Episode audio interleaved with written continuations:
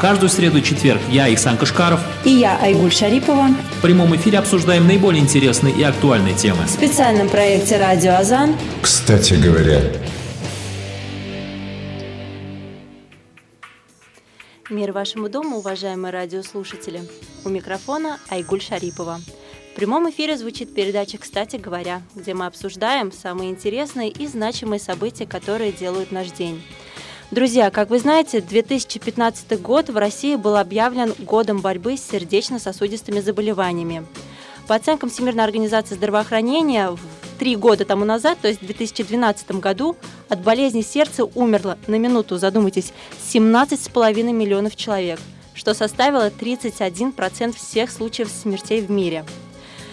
И сегодня о том, как уберечь свое сердце, мы поговорим с доцентом кафедры кардиологии Казанского государственного медицинского университета Камаловым Гадель Маратовичем. Гадель Маратович, добрый день. Здравствуйте. Уважаемые радиослушатели, я напоминаю, что вы также можете подключиться к нашей беседе. Для вас работают все средства коммуникации. Звоните нам на номер 202 07 93, код Казани 843.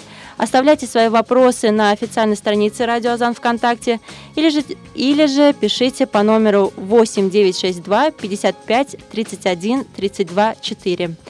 Адель Маратович, по традиции я начинаю своими вопросами, но вот такая вот страшная статистика. 17,5 миллионов человек. А, болезни сердца. То есть это очень актуальная проблема, раз и в России вот, 2015 год объявлен годом борьбы. Начнем, наверное, с того, что же такое сердечно-сосудистые заболевания – сердечно-сосудистые заболевания, смотрите само название, сердечно-сосудистые заболевания, это заболевания, которые затрагивают сердце и сосуды, да, это заболевание, которое связано, ну, наиболее частой причиной сердечно-сосудистых заболеваний это атеросклеротическое поражение сосудов. И уже из этого поражения сосудов развиваются такие распространенные заболевания, как ишемическая болезнь сердца, Э, артериальная гипертония или по-другому гипертоническая болезнь, а следствием этих заболеваний является хроническая сердечная недостаточность и преждевременная смерть. Вот, собственно говоря, если говорить о сердечно-сосудистых заболеваниях, конечно, не ограничивается артериальной гипертонией и ишемической болезнью сердца, но это наиболее распространенные сердечно-сосудистые заболевания, которые подходят под определение эпидемии, да, то есть заболевания, которые затрагивают больше 5% населения. Действительно, вы говорите о большом количестве погибших от сердечно-сосудистых заболеваний, но надо сказать, что это статистика мировая. К сожалению, в нашей стране эта статистика еще более удручающая. Во всяком случае, по э, нашим собственным данным, в Республике Татарстан от сердечно-сосудистых заболеваний погибает около 50% всего населения, да, то есть онкологические заболевания – они находятся на втором месте. Скажем, э, травматизм бытовой, дорожно-транспортные происшествия, они тоже да, возникают реже, чем смерть от сердечно-сосудистых заболеваний. Это э, прерогатива, конечно же, развивающихся стран, богатых стран и современных стран, скажем, в африканских странах. Там другая статистика, там больше от инфекционных заболеваний погибает, от малярии. Ну а в Европе и в Соединенных Штатах Америки, в Канаде, в это, конечно, сердечно-сосудистые сосудистые заболевания всегда находятся по распространенности и по смертности на лидирующих позициях. На ваш взгляд, с чем это связано? Почему вот болезни сердца, говоря народным языком, они вот приобретают, как вы сказали, эпидемический характер? Здесь очень сложная ситуация. Ну, во-первых, сам по себе атеросклероз, который приводит большинству сердечно-сосудистых заболеваний, обусловлен тем, что изначально наша генетическая особенность, да, которая позволяет нам э, много двигаться, специально питаться, она, в общем-то, изменилась. Мы меньше двигаемся, наш характер питания изменился.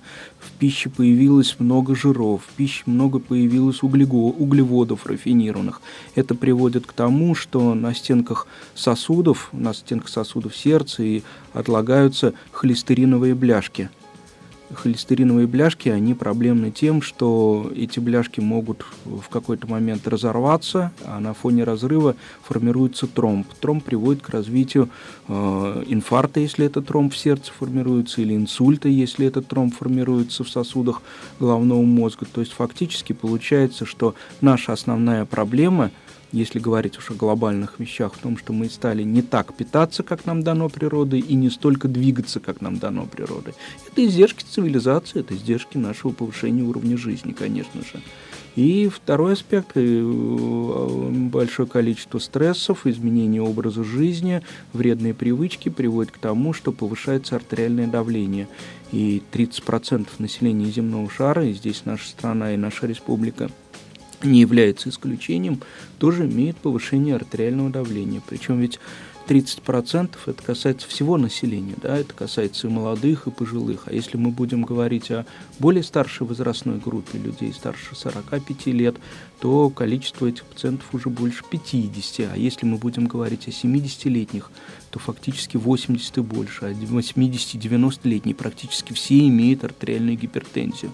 То есть это заболевание э, увеличивается распространенность с возрастом, а и артериальная гипертензия, ишемическая болезнь сердца – это все предвестники преждевременной смерти. То есть такие пациенты будут жить меньше, чем нам дано природой. Адель Маратович, все ли подвержены болезням сердца? Кто попадает вот в зону риска прежде всего?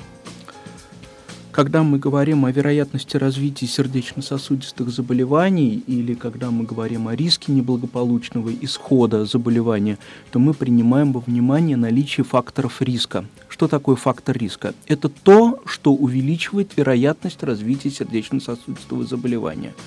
Для этого есть э, контроль, и мы говорим, что есть факторы риска, которые не могут быть изменены. Ну, например, с возрастом риск сердечно-сосудистых заболеваний увеличивается, поэтому мужчина в возрасте старше 45 лет или женщины в возрасте старше 55 лет имеют более высокий риск сердечно-сосудистых заболеваний. Значит, мы уже говорим, что мужчины, да, мужской пол, возраст. Третий неизменяемый фактор риска – это наследственность. Очень четко надо обращать внимание. Ваши ближайшие родственники имели сердечно-сосудистые заболевания или не имели. Это то, на что мы повлиять не можем. Следующее – это изменяемые факторы риска, или их называют модифицируемые. Само название говорит о том, что мы можем повлиять на эти фактор риска. Среди них есть такие вредные привычки, как, например, курение, э, избыточная масса тела, опять же, высокое давление является фактором риска, повышенный уровень сахара или сахарный диабет – что мы еще с вами не назвали? Избыточную массу тела назвали, да? Да, да назвали. Значит, э, артериальная гипертония, повышенный уровень холестерина, который как раз для нас является маркером э, атеросклеротического поражения сосудов. Ну, факторов риска достаточно много, таких, о которых мы говорим, но вот те, которые я перечислил, я надеюсь, ничего я не забыл, они являются для нас главенствующими. Фактически, если мы следим за физической активностью, да, если есть физическая активность. Ну если... вот физическая активность, что вы под это, что подразумеваете? Пробежка, там, ходьба в спорт, то есть у каждого по-своему да. он воспринимает. Да. Для кого-то сходить в магазин уже физическая активность. Да, совершенно верно. Э, давайте четко себе отдавать отчет, что такое физическая активность минимальный посыл, который позволит нам говорить, что физическая активность высокая, подразумевает, что каждый человек должен не менее 45 минут заниматься, иметь физическую активность не меньше трех раз в неделю. Что такое в данном случае будет физическая активность? Если вы быстрым шагом идете с работы и на работу, да, если вы не пользуетесь лифтом, это уже физическая активность. Безусловно, это минимальный критерий, который может подходить любому человеку. Но я все-таки говорю, что физическая активность – это и посещение бассейнов, это и э, пробежки утренние, это и велотренажер, и что угодно. Во всяком случае, если вы каждый день будете иметь час-полтора физической активности, интенсивной, что такое интенсивной, вы от нее немножечко устанете, да, вы от нее немножечко спотеете, то в этом случае мы будем сказать, что гиподинамии у вас нет. А переусердствование спортом, ведь многие спортсмены болеют болезнями сердца. То есть мы все-таки с вами говорим, мы все-таки с вами говорим о физкультуре, а не профессиональном ага. занятии спорта. Да? Это больше в конечном итоге, наверное, относится к больным, у которых уже есть, к людям, у которых уже есть сердечно-сосудистые заболевания, да, потому что, скажем, для здорового человека понятно, что каких-то серьезных ограничений по физической активности нет. Каждый сам себя для себя выбирает. Кто-то мастер спорта и чемпион мира, а кто-то, в общем-то, э, утром делает там в пожилом возрасте прогулки, да, и это тоже физическая активность. А вот для людей, которые имеют сердечно-сосудистые заболевания, мы все-таки оговариваем, какая физическая активность для нас должна быть важной. Что мы здесь исключим? Мы должны исключить, во-первых, соревновательные виды спорта. То есть пациенту, который имеет сердечно-сосудистые заболевания, мы никогда не будем рекомендовать играть в футбол, там, где он будет соревноваться со своими партнерами по команде и может забыть о контроле над физической активностью. Мы не рекомендуем анаэробную физическую активность. То есть фитнес, тяжелая атлетика – это не очень хорошо. Мы не тренируем, не рекомендуем заниматься физическим спортом в тех местах, где речь идет о достижениях каких-то, да, то есть э, спорт достижений, установка какого-то рекорда. Это всегда для пациента с сердечно-сосудистым заболеванием не очень хорошо. Но если мы говорим, что это посещение бассейна, почему нет? Это даже будем рекомендовать, это важно. Адель Маратович, вот вы сказали, 30% населения подвер... ну, подвержены болезням сердца, и среди них вы проговорили, есть и категория молодых людей. Да. А справедливо, справедливо ли говорить о том, что болезни сердца, они молодеют? Наверное, болезни сердца в какой-то мере молодеют. Во всяком случае, мы видим, э, как у нас э, в инфарктное отделение зачастую поступают пациенты э, в возрасте моложе 30 лет. Это, конечно, достаточно серьезная проблема. Но видите ли, какая ситуация? Для нас наиболее важным, значимым является то, что не сколько болезнь молодеет, а сколько почему у этих молодых возникло сердечно-сосудистое заболевание.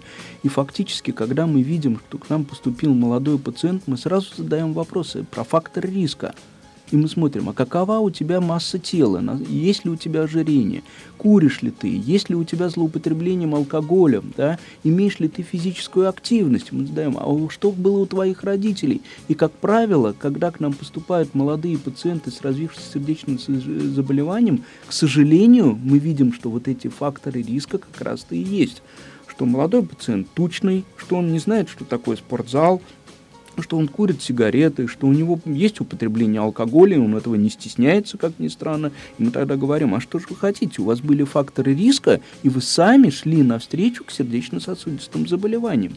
Да? Ведь не надо думать, что если ты молодой, то у тебя ничего не будет. Да? Ведь человек, который просто курит, молодой, молодой это хорошо, Молодой – это априори низкий фактор риска. Мы с вами говорили про возраст.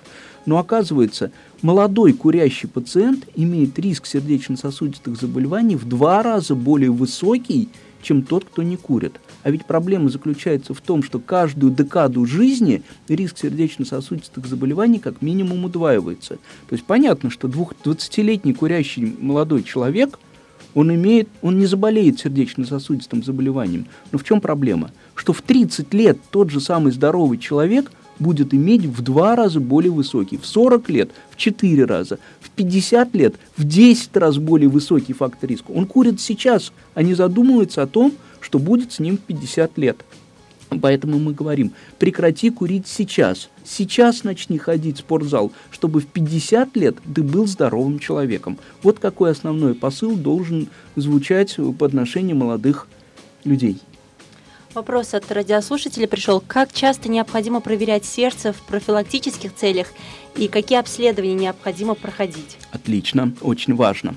А, Все зависит от вашего возраста и от ваших факторов риска. Молодой человек, э, ему нет смысла часто проходить обследование, тут достаточно пройти обследование раз в три года людей более взрослых, мужчины старше 45 лет, у женщин старше 55 лет, ежегодно надо проходить обследование. Не говоря о том, что вы всегда должны знать об уровне вашего артериального давления. Очень хорошо, если вы будете знать ваш уровень холестерина и уровень сахара. При всем при том, что у вас давление нормальное, сахар нормальный, холестерин нормальный, но ежегодно вы должны отвечать на этот вопрос. Какой уровень давления, какой уровень сахара, холестерина, нет ли у вас симптомов сердечно-сосудистых заболеваний, по поводу которых вы должны обратиться к врачу. Вот это включается понятие в обследование, да? То есть вот и какие обследования необходимо проходить?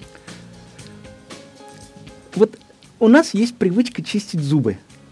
Это привычка, которая вырабатывается, она не появилась сама по себе. Мы с детства приучили чистить зубы, да? Вот в точности так же в детстве мы должны понимать, что наше здоровье находится в наших руках.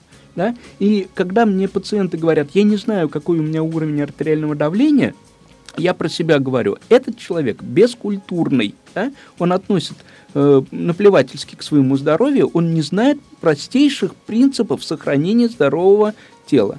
Надо знать, какой у тебя уровень давления, надо знать, какой у тебя уровень холестерина, надо знать, какой у тебя уровень сахара, надо следить за своей массой тела, надо иметь физическую активность, надо э, избегать друзей, которые курят и которых привычно бутылка пива на столе стоит. Вот это вот культура обычная, которая позволит вам оставаться здоровым человеком.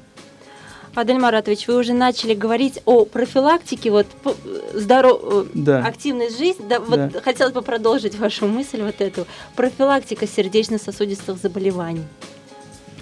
Значит, вот давайте исходим из факторов риска, да, и вспоминая фактор риска, задумываемся о профилактике сердечно-сосудистых заболеваний. Итак, на возраст, на пол и на наследственность мы повлиять не сможем, да, то есть фактически с возрастом человек имеет увеличивающийся риск развития сердечно-сосудистых заболеваний. Мужчины раньше, женщины позже, имеющие наследственность э, изначально более высокий риск имеют. Значит, мы должны повлиять на фактор риска, который можно изменить. Если есть повышение артериального давления, я напоминаю, 30% населения имеют артериальное давление, превышающее 140 на 90 мм ртутного столба. И если вы столкнулись с этим фактом самостоятельно или на профосмотре, значит должны быть мероприятия, направленные на снижение артериального давления.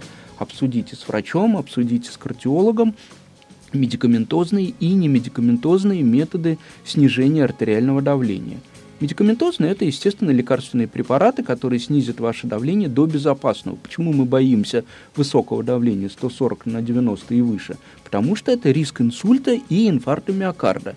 Если давление ниже 140 на 90, то риск инсульта и инфаркта миокарда снижается. То есть человек, который даже имеет гипертоническую болезнь, но снижает артериальное давление, например, с помощью лекарственных препаратов, и у него на фоне лечения давление 120 на 70, он имеет низкий риск инфаркта и инсульта. Есть немедикаментозные способы снижения артериального давления, например, уменьшение потребления соли – что такое уменьшение потребления соли? Это не значит, полностью надо отказываться от потребления соли. Считается, ну, можно, конечно, перевести все это в граммы, но, наверное, нужно оперировать бытовыми понятиями. Да?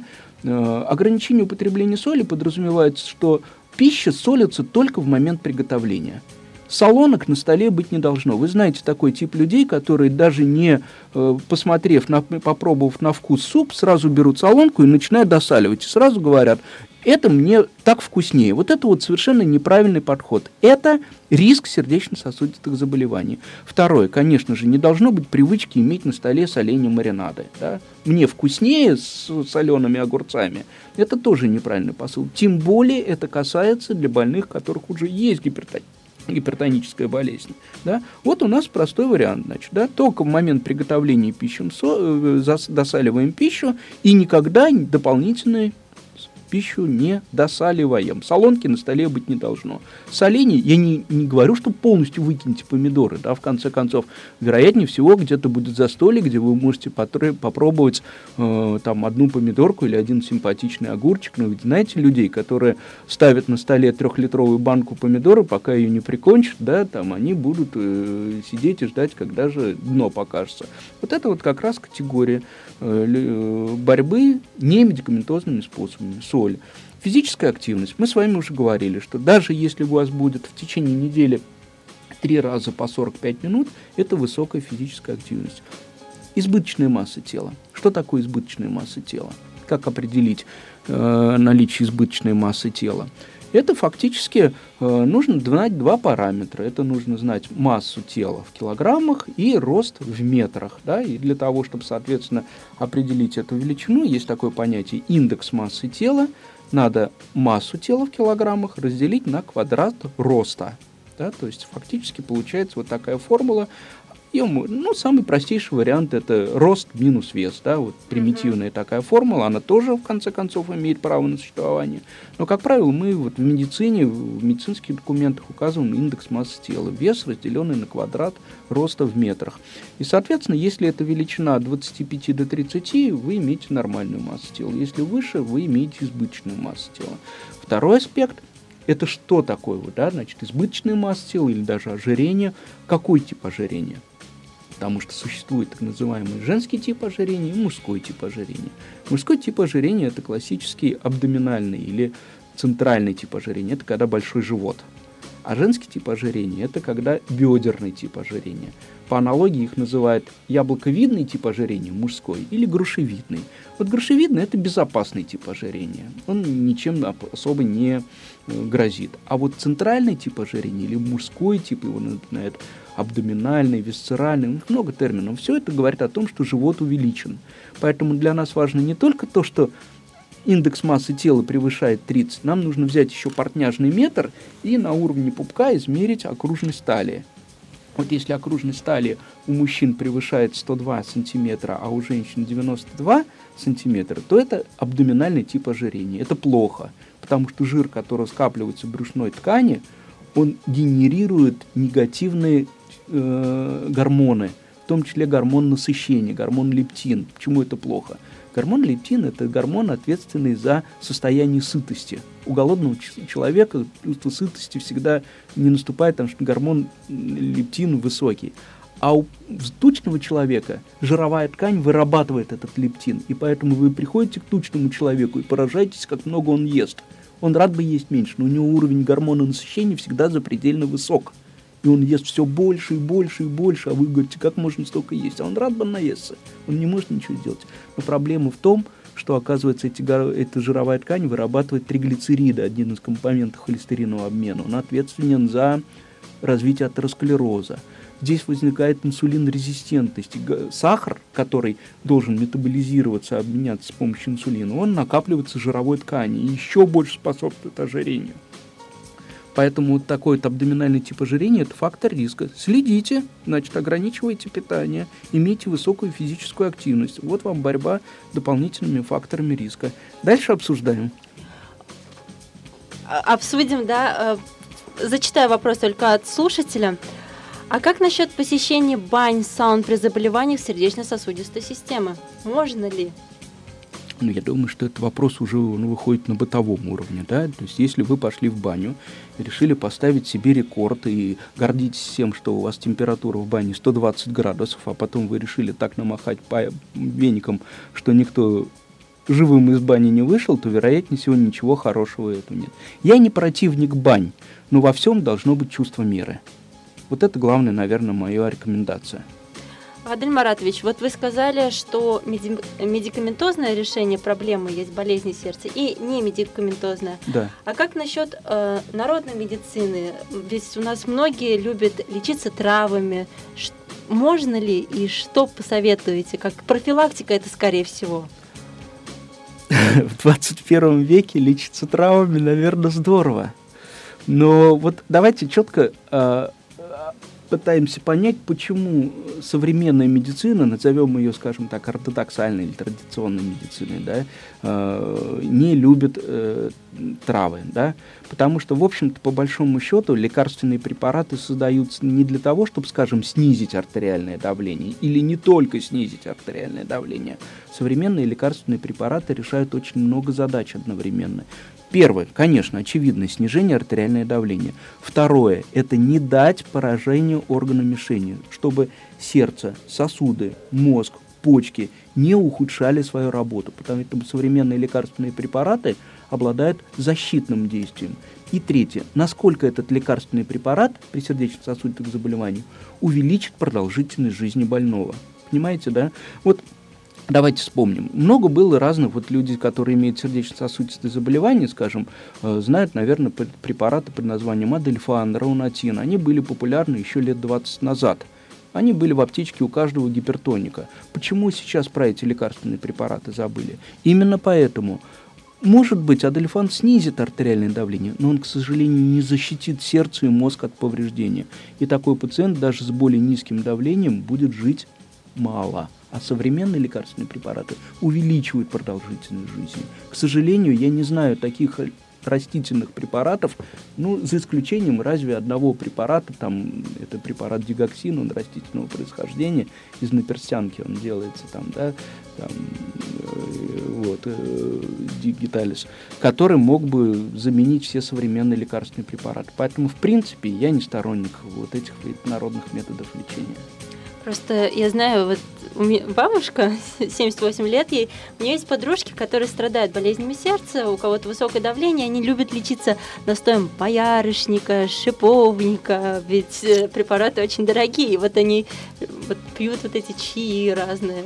Я ничего не имею против чаев и препаратов шиповника и боярышника при условии, что приятельницы вашей бабушки будут принимать современные лекарственные препараты, которые действительно позволят им жить дол- дольше и дольше принимать этот боярышник и шиповник.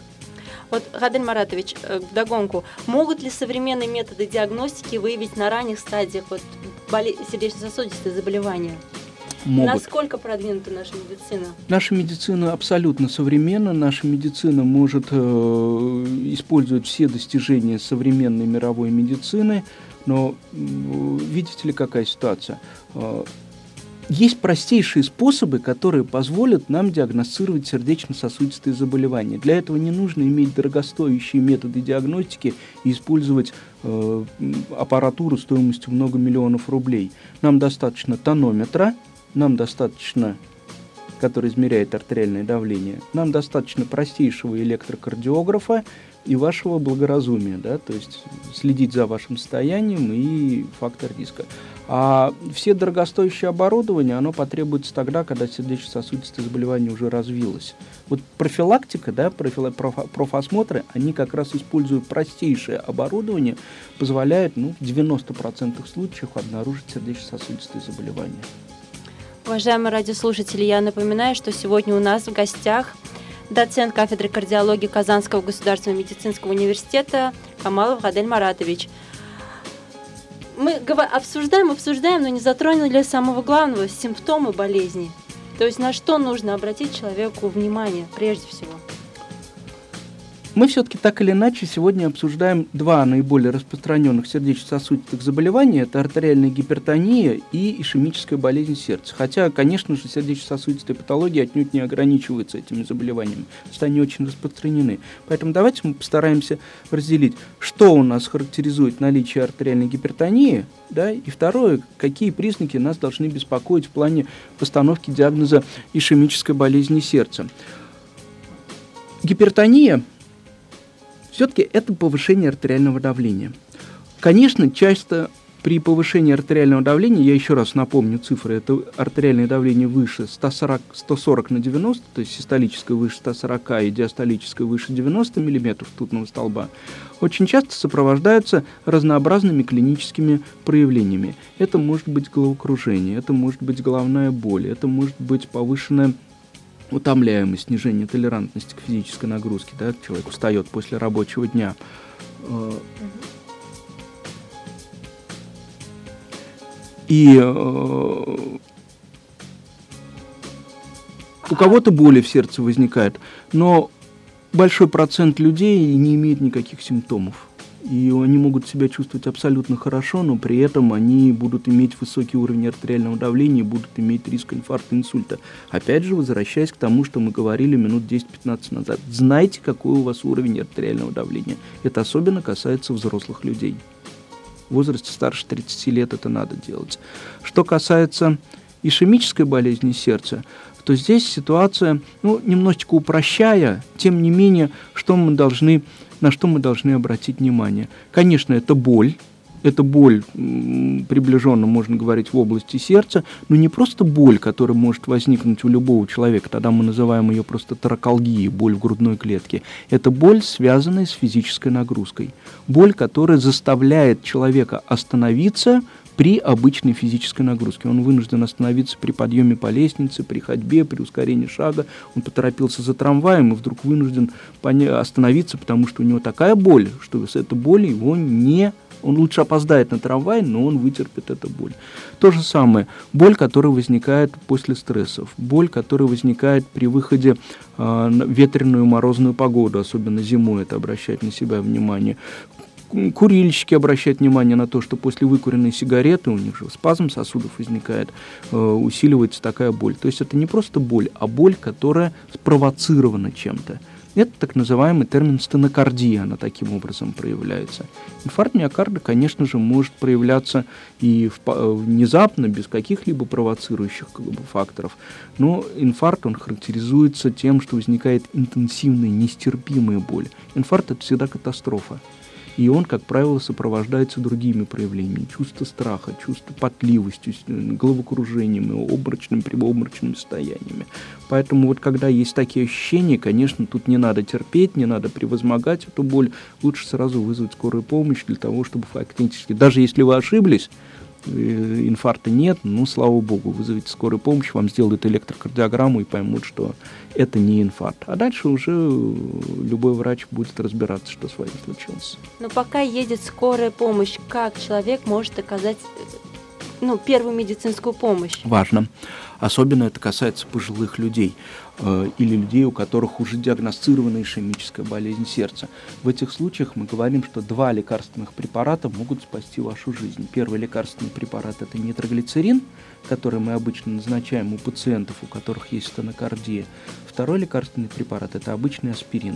Я напоминаю вам, что аспирин – это препарат, который относится к препаратам антиагрегантам. Это такой медицинский термин. На самом деле действие аспирина заключается в том, что он не дает тромбоцитам склеиваться друг с другом. И если а склеивание тромбоцитов – это первый этап образования тромба.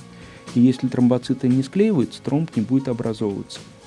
Поэтому, если особенно у пациента, у которого ишемическая болезнь сердца была, возникла боль, она сильная, боль за грудиной, нестерпимая, продолжительная. Продолжительная – это значит продолжительностью более 25 минут. И, соответственно, вы должны воспользоваться нитроглицерином, а может быть несколько раз. И самое главное, разжевать таблетку обычного аспирина. Он уже начнет действовать до приезда бригады скорой помощи. И еще один аспект. Обязательно звоните скорой помощи. Не говорите, что все пройдет, я переживу, я завтра пойду к врачу. Если более интенсивная, нестерпимая, в первую очередь мы боимся инфаркта. Звоните скорую помощь, вызывайте, они сделают электрокардиограмму и примут единственное верное решение. А, Адель Маратович, э, пришел вопрос от радиослушателя о медикаментах, кстати. А, дорогие медикаменты действительно лучше дешевых аналогов? Вот как быть в этой ситуации? Да. Вот прописали. Да. Значит, смотрите, какая ситуация. Я пытался, постараюсь вам немножечко объяснить, почему медикаменты более дорогие. Как правило, более дорогие лекарственные препараты, более современные. Да? Это связано обычными коммерческими вещами, то есть новый препарат разработанный требует денег, чтобы купить. А лекарственные препараты, которые уже давно существуют, они, в принципе, э, более дешевые. Надо сказать, что на среди сердечно-сосудистых заболеваний практически нет лекарственных препаратов, которых дорогие бы не имели аналогов дешевых. Да, если мы говорим, скажем, о том же самом аспирине, то аспирин, скажем, производства э, Татхимфарм препаратов, да, стоит копейки, он ничем не отличается от аспирина или ацетилсалициловой кислоты, дорогого, там, стоимостью сотни рублей. Эффект будет в точности так же, такой же. Поэтому э, понятно, что каждому человеку хочется получше, но вы всегда можете на любой дорогой препарат найти качественный и недорогой аналог.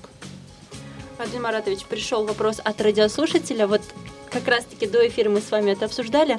Как распознать неврологию у тебя или же это болезнь сердца? Вот у нас неделю назад была большая э, городская конференция, на которых собирались кардиологи и невропатологи, на которых как раз мой доклад был посвящен э, различию болям, вызванным сердцем, или болям, скажем, при остеохондрозе или там радикулитах разнообразных терминов много.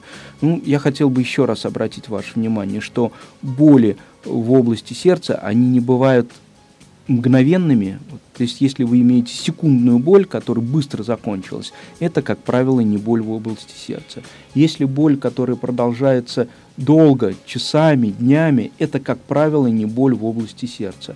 Боль в области сердца, как правило, пристообразная раз – она продолжается ну, 5, 10, 15 минут, и она, самое главное, возникает при наличии провоцирующих факторов. Физическая нагрузка, стресс, прием пищи обильный, низкая температура, ветер.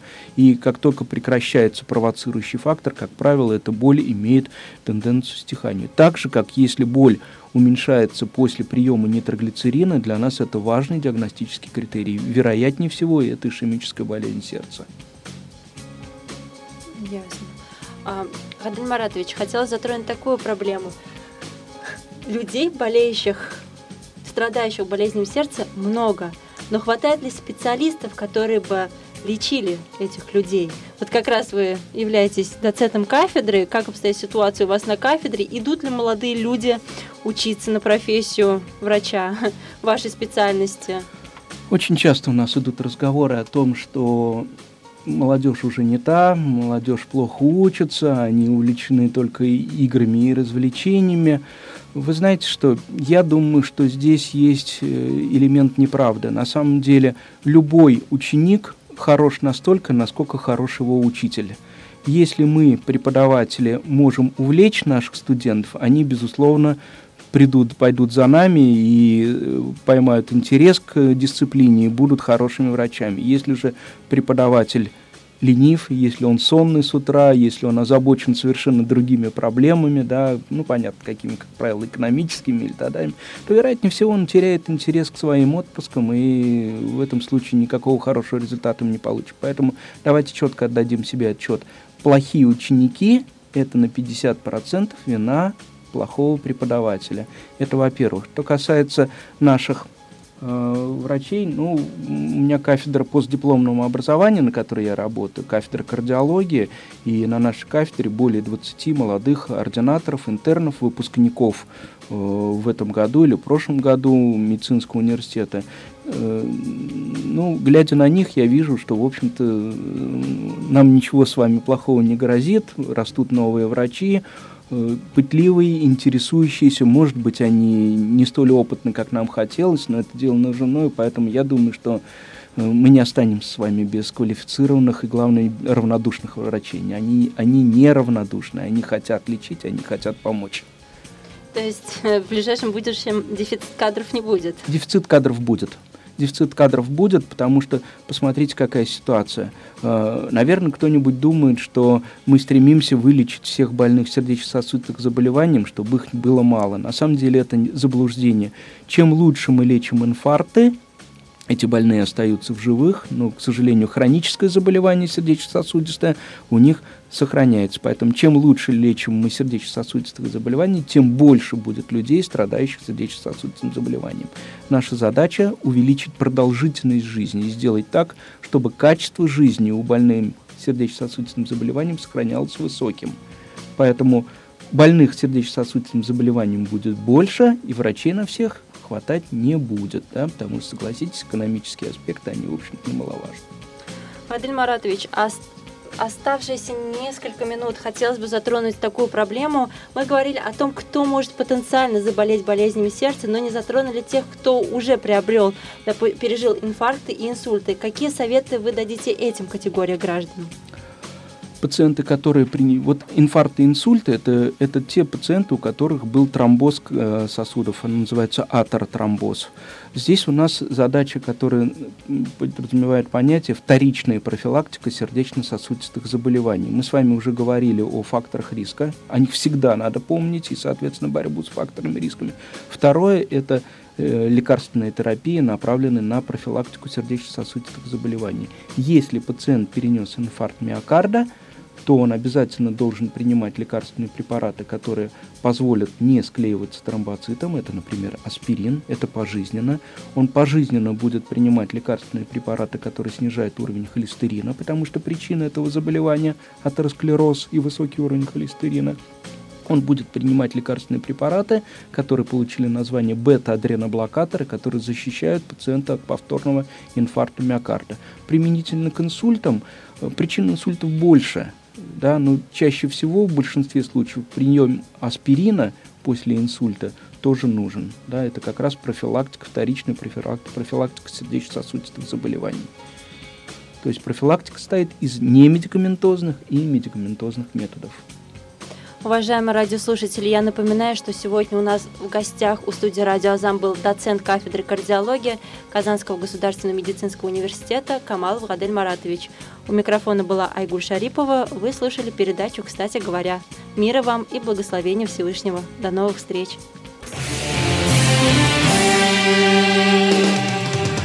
Каждую среду и четверг я, Исан Кашкаров и я, Айгуль Шарипова, в прямом эфире обсуждаем наиболее интересные и актуальные темы. В специальном проекте «Радио Азан» «Кстати говоря».